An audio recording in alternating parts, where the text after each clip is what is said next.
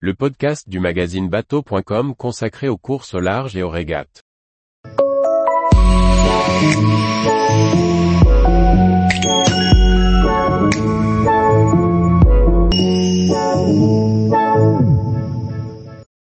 Journal de bord de la course au large, Mini 6.60, Golden Globe Race, Yannick Bestaven.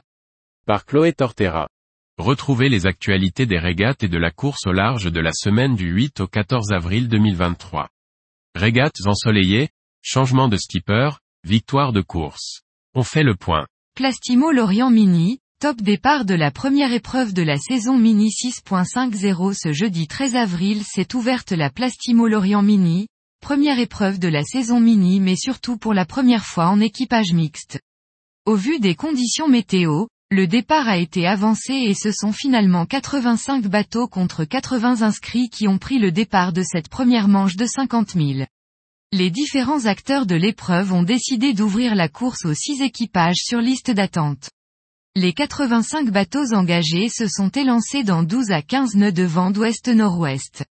L'équipage du Maxi 6.50 numéro 1038, mené par Adrien Simon et Chloé Lebar a remporté cette première manche s'imposant en série ainsi qu'au classement général.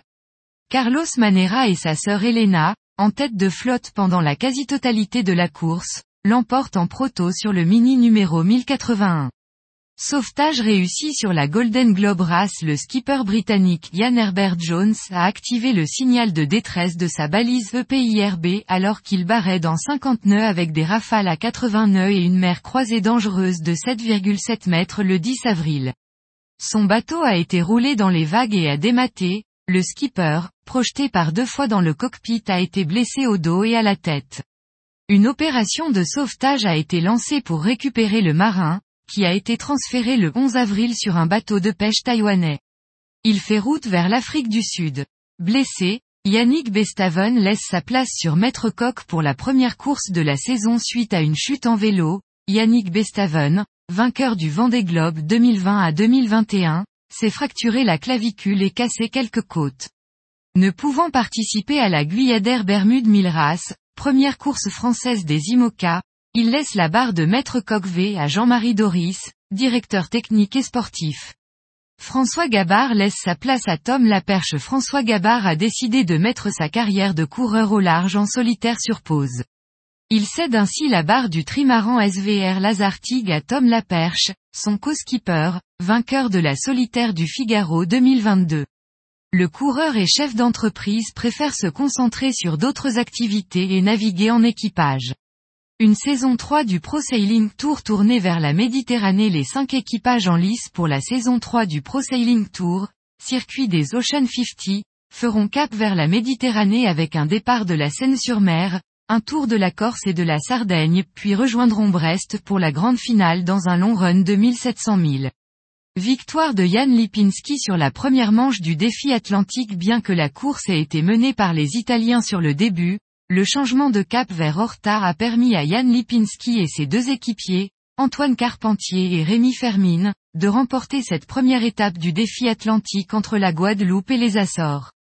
Aux avant-postes dès le départ, le trio a coupé la ligne le mardi 11 avril à 17h, 11 minutes et 36 secondes après 10 jours, 11 minutes et 36 secondes de course.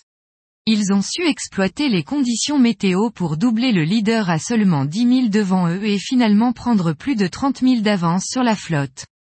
Toujours autant de succès pour le Spi West France si les trois premiers jours de la 45e édition du Spi West France ont été marqués par des régates ensoleillées, le dernier jour était gris et pluvieux, avec un vent de sud-ouest de 18 à 20 nœuds. Cette édition aura accueilli sur les 4 jours de course 2200 équipiers et 439 bateaux et donné lieu au lancement de 196 courses par les comités répartis sur les 5 zones de la baie de Quiberon, consacrant 21 vainqueurs dans chacune des séries représentées. Une SNIM qui a ravi skipper et organisateur organisée par la Société Nautique de Marseille du 7 au 10 avril 2023, la SNIM a ravi les marins engagés. Pendant 4 jours, les équipages ont régaté dans des conditions météo variées, mais propices à la navigation. Jusqu'à 13 manches ont pu être disputées selon les catégories. Sur le plan d'eau marseillais ont évolué des TP 52, First 40, Phare 36, JPK 10.0, J70 ou encore des grands surprises. Au total, 9 vainqueurs ont été récompensés dans chacune des catégories engagées. Tous les jours, retrouvez l'actualité nautique sur le site bateau.com. Et n'oubliez pas de laisser 5 étoiles sur votre logiciel de podcast.